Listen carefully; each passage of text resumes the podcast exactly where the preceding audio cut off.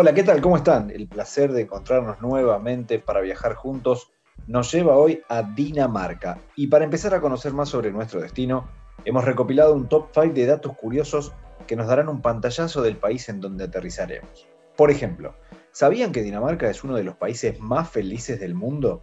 Según el Informe Mundial de la Felicidad, el país es un verdadero ejemplo en aspectos como la libertad política, las relaciones familiares, la atención sanitaria y la seguridad laboral.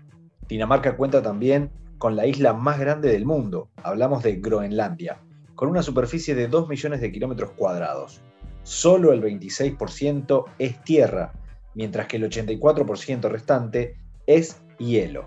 Otro de los datos más curiosos del país es que cuenta con dos de los parques de atracciones más antiguos de todo el mundo.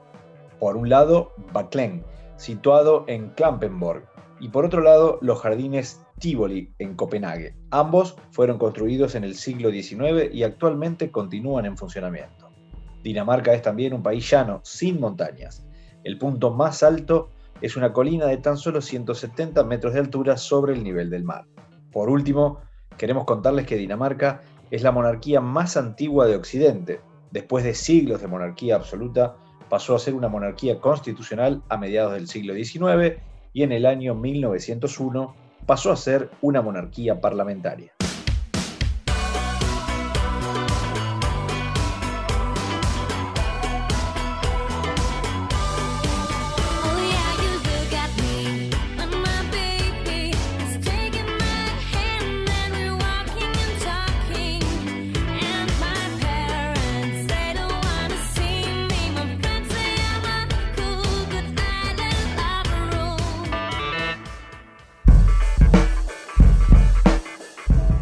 Nos encontramos una vez más en Radicados, listos para viajar por el mundo, conocer historias de argentinos radicados en el exterior. En este caso, nos vamos a un hermoso país, a Dinamarca, a Copenhague, precisamente. Para mí, la ciudad de las bicicletas, o esa fue la impresión que me quedó cuando, cuando llegué. Ahí tengo alguna imagen del Tivoli, el parque de diversiones, bueno, cosas muy pero muy puntuales y específicas de un lugar que vamos a conocer de la mano de Esteban Furione. Tiene 32 años, se crió o vivía por lo menos antes de viajar a Dinamarca en Floresta. Y desde Dinamarca, más precisamente del barrio Nordes, nos cuenta su historia que se empieza a escribir en marzo del 2020. Hola Esteban, bienvenido. Y la primera pregunta es, ¿cómo nace la idea de irte a vivir afuera? Hola Horacio, ¿cómo va todo? Mira, la verdad es que yo siempre me interesó viajar, conocer lugares. También siempre tuve eh, esa picazón de cómo sería vivir en otro país, ¿viste? Que, no sé, siempre viviendo en Buenos Aires y no conociendo mucho, uno le gustaría conocer eh, otras culturas. Y yo estoy casado y con mi esposa más o menos nos pasaba lo mismo. Y, hace un poquito más, hace unos dos años más o menos, eh, empezaron a caer todas las fichas juntas. Era como, bueno, o hacemos esto ahora o no, o no lo hacemos más. y creo que el, como si, bueno, si no viajamos, vamos a estar toda la vida preguntándonos qué hubiese pasado si nos hubiésemos ido. Y si viajamos, lo peor que nos puede pasar es que no tenemos que volver y volvemos a la a la vida de siempre. Así que eh, en ese momento decidimos hacer este viaje. Animarse a, emprender la aventura y encontrarse con, con nuevas realidades. Hay una dificultad que uno imagina, sin, sin, haber vivido más que de turista en, en Dinamarca, que es la barrera idiomática. ¿Cuál es ahí eh, la solución, la salvación? ¿El inglés? Sí, Dinamarca se habla mucho inglés. Creo que ellos mismos son muy conscientes de que el danés es un, es un idioma muy difícil y entonces eh, la gran, gran mayoría de daneses habla sin ningún problema eh, inglés. De hecho, algunos lo hablan perfecto y en especial en la capital. Cuando vos te empezás a alejar un poco de la ciudad, ahí capaz se empieza a complicar un poco, ya es Igual no vas a tener problemas manejando el inglés casi en ningún lado de Dinamarca, diría, pero, pero es más común que la gente se desenvuelva normalmente en danés y que no esté tan abierta a hablar en inglés. Pero igual es uno de los países donde más se habla inglés, no siendo la, la, lengua natal. ¿no? ¿Qué dijiste antes de, emprender el viaje que estabas dispuesto a, a, perder o resignar? ¿Por qué lo pregunto y por qué pregunto esto puntualmente?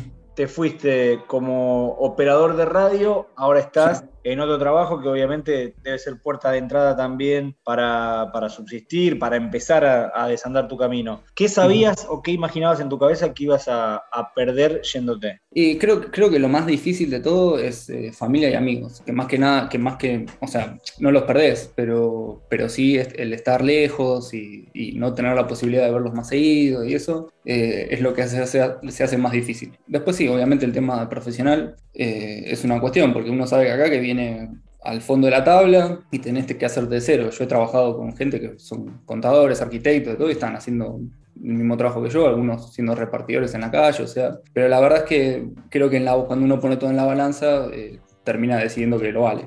Hoy estás como empleado de depósito en una empresa de, venta de lana. Contame cómo fue esa primera entrevista para acceder al trabajo. Y no sé, son raras. Es, difícil a veces hacer una entrevista de trabajo en inglés, ¿no? Ya es difícil hacer una entrevista de trabajo. Hacerlo en inglés a veces se vuelve un poco más complicado. Pero es justo este trabajo, es uno que tiene, hay gente de todo el mundo, o sea, están muy, muy acostumbrados a, a tener gente de todos lados, en especial de Europa, pero eh, trabajo con mexicanos, colombianos, o sea, hay gente de todos lados. Y un poco también esto, como son trabajos de entrada además, entonces eh, no, no hay tanta, tanta pregunta de, bueno. tipo cuáles son tus calificaciones y demás, uno se entiende bastante que uno eh, está arrancando a, un trabajo que no necesitas mucha calificación. Así que, pero bueno, uno siempre trata de dar la mejor impresión posible y, quedar, ¿no? Contame un poco del barrio, cómo lo, lo elegiste, qué te mm. basaste para elegir el, barrio donde vivir, si era por una cuestión de promedio eh, en cuanto a gastos, si era por una recomendación, si lo buscaste, no sé, en un Street mm. View y dijiste, eh, este barrio me gusta. Sí, yo en cuestión, de, en cuestión de barrios creo que uno trata siempre de estar en, lugares que sean accesibles y más que nada con trabajo y, con la zona céntrica, ¿no? Porque uno si tiene que hacer trámites o salir o lo que sea, siempre se va a manejar cerca del centro. Y después también por una cuestión de precio. Y, y en general eso es lo que más, más te guía. En especial cuando estás recién arrancando acá y entonces capaz no estamos tanto buscando el mejor barrio o el que más nos gustaría, sino más bien el que más nos convenga en ubicación y en, y una cuestión económica, ¿no? Y en nuestro caso también, después de estar unos seis meses acá viviendo en, habitaciones alquiladas, llegó un punto que dijimos, queremos vivir solos, queremos tener un lugar para nosotros, entonces empezamos a buscar eh, algo que esté dentro de nuestro presupuesto y que podamos estar nosotros solos. Y la verdad que conseguimos acá que se, no, no es el mejor barrio de... O sea, Copenhague es muy lindo y Nordwest, al menos la zona en que estamos nosotros, no es de las más lindas de Copenhague, pero igual es, muy accesible, la, dueña del departamento es una genia, o sea, tenemos una muy buena relación y creo que todo eso hace que, esté buenísimo vivir acá. es una parte también de eh, encontrarse con la calidad humana y, la ayuda necesaria. Para hacer una comparativa, eh, un departamento de un ambiente en Buenos Aires, promedio, hoy rondará los 25 mil, 35 mil pesos. En la moneda dinamarquesa, ¿en cuánto está o si podemos hacer el paralelismo con el dólar? Acá la, acá la moneda danesa es la corona y creo que si lo querés llevar a dólares sería un poco más de mil dólares por mes. Un departamento de unos dos ambientes. Arrancando de ahí, de ahí diría yo, de ahí para arriba. Y la relación con el, con el salario, porque eso obviamente sería un número, número alto, ¿no? Hablamos que el precio del alquiler sería el precio de un buen salario en Argentina hoy. Claro, los alquileres acá también para el salario que uno puede tener acá son bastante altos, pero yo te diría que es la mitad de tu, de tu sueldo más o menos. Pasa, depende mucho también de, cuánto trabajes, de qué trabajes y de dónde quieras vivir, obviamente, ¿no? Eh, pero más o menos es la mitad del sueldo. Eh, creo que de los, gastos, de los gastos de acá es el más alto de todos, es el aquí.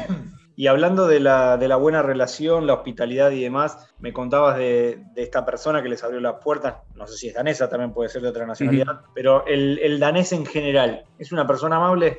Sí, totalmente. Son bastante introvertidos, en el sentido que van a ser súper cordiales. Algo que acá es muy destacable, por ejemplo, es la atención al público. Donde sea que vayas, te atienden de 10, muy, muy bien. Pero sí es difícil de que te vayan a invitar a su casa o de, que, o entrar en su círculo más íntimo. Ellos son muy familiares, muy de su familia, muy de sus amigos. Y, eh, y capaz entrar a esa intimidad es algo bastante más difícil, pero ellos suelen ser muy, muy cordiales y sobre todo, bueno, lo que te decía antes con el tema del idioma, por ejemplo.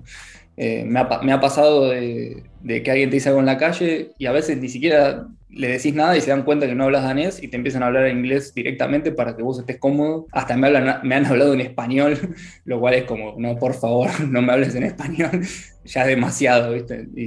pero sí, suelen, suelen ser muy, muy agradables. O sea, hacen todo lo posible para generar eh, empatía y, poder acercarse. ¿Cuáles son tus proyectos a, futuro? Eh, ¿Tenés alguna, alguna meta cercana en cuanto a tiempo de permanencia? Eh, ¿Hay ideas de, ir rotando de, países? ¿O por ahora encontraste el lugar y vas a empezar a, sembrar ahí? Mira, la verdad es que muchas de las cosas que, que veníamos pensando y demás quedaron o suspendidas o en stand-by, digamos, ¿no? Por el tema de la pandemia que pegó en todos lados y fue un año, no un año perdido, pero sí un año donde fue bueno, a ver qué pasa. Y recién ahora estamos empezando, que además se está empezando a activar todo, se están empezando a abrir las fronteras, a empezar a analizar un poco qué es lo que vamos a hacer a futuro. Por ahora, por lo que nosotros venimos viendo y escuchando de otras personas que están radicadas acá, Dinamarca parece ser uno de los mejores lugares para, al menos para arrancar seguro, en especial en cuanto a la que es la relación de, salario con, con costo de vida porque acá el costo de vida es muy alto, pero los salarios también, y, no es el lugar donde, está, donde hay salarios eh, más altos, pero sí esa relación es muy, muy buena. Entonces, por ahora no tendríamos un plan de ir a otro lado. Sí queremos viajar mucho, queremos conocer, cosa que casi que no pudimos hacer hasta ahora por el tema de que estuvo todo cerrado. ¿Ya hiciste tu, tu recorrida, tu búsqueda para tener esa cercanía con los productos argentinos o, o no te preocupan, no extrañas la yerba, el dulce de leche, algún alfajor, algún lugar donde hagan empanadas. Sí, hay varios lugares que hacen empanadas, pero son carísimas. un, día, un día fuimos a probar que había descuento, pero fue como, bueno, están buenas, listo. y después hay varios, que, varios argentinos que se dedican a, importar productos. No hay, no hay un gran importador de productos argentinos como capaz si hay en España o en, creo que en, en, Alemania también. Tenía un compañero de trabajo que se dedicaba así como, un, para, como una especie de changa a a traerse cosas de afuera, así que muchas veces le compraba a él. La verdad es que no, no soy de extrañar mucho. O sea, primero porque puedo tomar mate, puedo conseguir yerba, no tengo problema, pero sí tomo mucho menos mate de lo que tomaba en Argentina y no es algo que, que me pese, la verdad. De hecho, hasta a mí me sorprende un poco. Yo pensé que me, que me iba a molestar un poco, pero para nada. ¿Qué cosa fue la que superó tus expectativas? Uno cuando va a un nuevo destino, ya sea por turismo o en este caso para radicarse, tiene una cierta expectativa por la positiva y por la negativa. No va a estar tan bueno esto, va a estar muy bueno esto. ¿Qué fue lo que te, lo que te superó y lo que te decepcionó en cuanto a expectativas? Em, en cuanto a, así a, nivel personal, me sorprendió mucho, el, no, no, fue tanto mi caso, pero sí el de mi esposa, que ella se, se logró acomodar acá muy muy bien. Es raro que venir acá o a cualquier lado en realidad y ya poder empezar a trabajar de lo tuyo, poder estar cómodo con, con la cultura y demás. Y ella se, en yo diría que hasta casi en todos sentidos se acomodó muy, muy, muy bien, mucho más de lo que yo me esperaba para cualquiera de los dos. Y en mi caso, yo también estoy súper cómodo de más, pero tal vez no tanto a nivel profesional, o, tal vez eh, la ciudad y la cultura y todo eso no es que me encanta, me vuelve loco, y a ella sí. Ese sería como el, punto más, más, copado de, nuestro viaje acá. Después el clima, todos todo se, se, quejan mucho del clima danés, a nosotros nos, nos pareció, a mí me encantó el verano, por ejemplo ahora estamos en verano y el verano es hermoso, eh, yo pensé que iba a sufrir un poco más el invierno y la verdad que no lo sufrí tanto, así que la verdad que el balance para mí fue bastante bueno durante el último año. ¿Qué sabías de Dinamarca antes de viajar y qué saben los daneses que hablan con vos sobre la Argentina? Bueno, Muchas veces escuché de gente que tiene amigos o de que tuvo la oportunidad de viajar a Buenos Aires y demás. Los, los daneses son de, bueno, por su nivel, su poder adquisitivo son de, de, viajar mucho. Y de Dinamarca, bueno, mucho no pudimos conocer, como te digo, porque mucho estuvo cerrado además, lamentablemente conocíamos como esta cuestión del idioma, que era, que era muy accesible a nivel de si vos sabías inglés te podías mover muy bien. Bueno, lo que vos nombrabas antes, el Tivoli, eh, los lugares para recorrer. Eso habíamos, así, habíamos hecho una investigación como bastante grande de todo eso, así que a poquito lo, fuimos visitando lo que podíamos. Y de Argentina, no sé, yo escuché cosas muy raras a veces de Argentina. había una persona que me crucé en la calle y me preguntó de, dónde era, porque estaba con un, mate en la mano, y le digo, no, de Argentina. Ah, Argentina, sí, yo fui. Yo dije, bueno, acá me vas a ir con Messi, Maradona, alguna de esas. Y me dijo, no, no, ah, yo viajé a Argentina, sí, ayahuasca. Yo se había pasado toda Argentina, no sé en dónde, la verdad, pero buscando lugares de ayahuasca, sí, acá en Perú, en todos lados. Así que hay cosas muy raras en Argentina que yo no sabía que había. y hay gente muy rara en Dinamarca que se ve que las va a buscar también. Claro, otro tipo de, turismo y otro tipo de viajes. Claro, uno piensa en ese tipo de rituales y imagina Perú, pero quizás en algún lugar de, Argentina también estamos descubriendo que, puede estar esa, posibilidad de, turismo. Posibilidades de, volver a la Argentina y, volver a radicarte en el corto plazo descartadas, ¿no? Em, sí, yo creo que había un, yo había dejado un poquito la puerta abierta, y bueno, veremos cómo se dan las cosas y cómo puede ser, pero la verdad es que viendo ahora, más, más que nada cómo se fue desenvolviendo el último año y demás, y lo cómodo que estamos acá, eh, muy, muy difícil que al menos en el futuro cercano vayamos a volver. Bueno, ojalá que sea por lo menos para, visitar a la familia, para estar cerca de los afectos, que a pesar de todas las herramientas tecnológicas que hoy existen para estar más cerca, imagino que, que debe ser lo que más extraña. Sí, sí, totalmente. Sí, eso ya lo, fuimos posponiendo un poco, pero sí, totalmente queremos al menos, yo diría que una vez cada dos años poder ir a visitar. Y es posible, o sea, es, caro, pero, pero se puede. Es una, buena meta para estar un poquito más cerca. Esteban, muchas gracias por, el tiempo, por contarnos un poquito de, tu historia, un poquito también de, Dinamarca y obviamente, como hacemos siempre, posibilidad para que a través de, este medio, tiempo para, saludar a la familia y a los amigos que puedan estar escuchando. Eh, los podcasts son el futuro, así que está, perfecto. Eh, bueno, si alguien está escuchando, un abrazo. Eh, espero que nos veamos pronto en persona, que es mucho mejor que cualquier tipo de videollamada. Así que ojalá podamos viajar pronto. Gracias por, por, tu tiempo y a la audiencia les recordamos a quienes se suman a nuestro podcast que también nos pueden escuchar en Radio Argentina al Mundo RAE. Se meten ahí en la web y nos encuentran tanto como en Spotify y en Podomatic. Once I was seven years old, my mama told me, Go make yourself some friends or you'll be lonely. Once I was seven years old.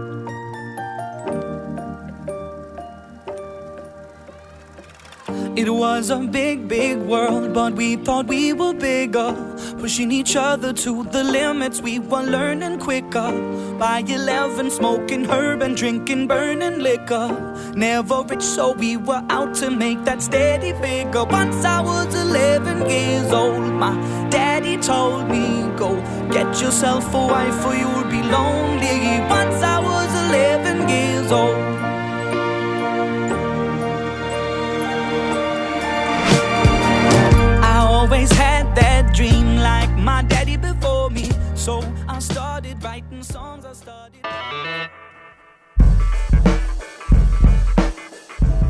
Si disfrutaste del viaje, muy pronto nos volvemos a encontrar con un nuevo destino para seguir conociendo el mundo y saber cómo viven los argentinos más allá de las fronteras.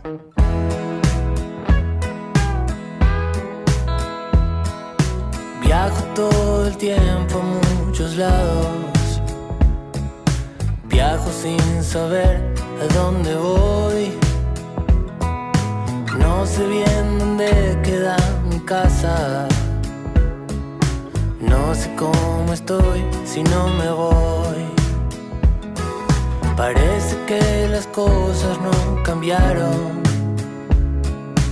Hoy camino sin mirar atrás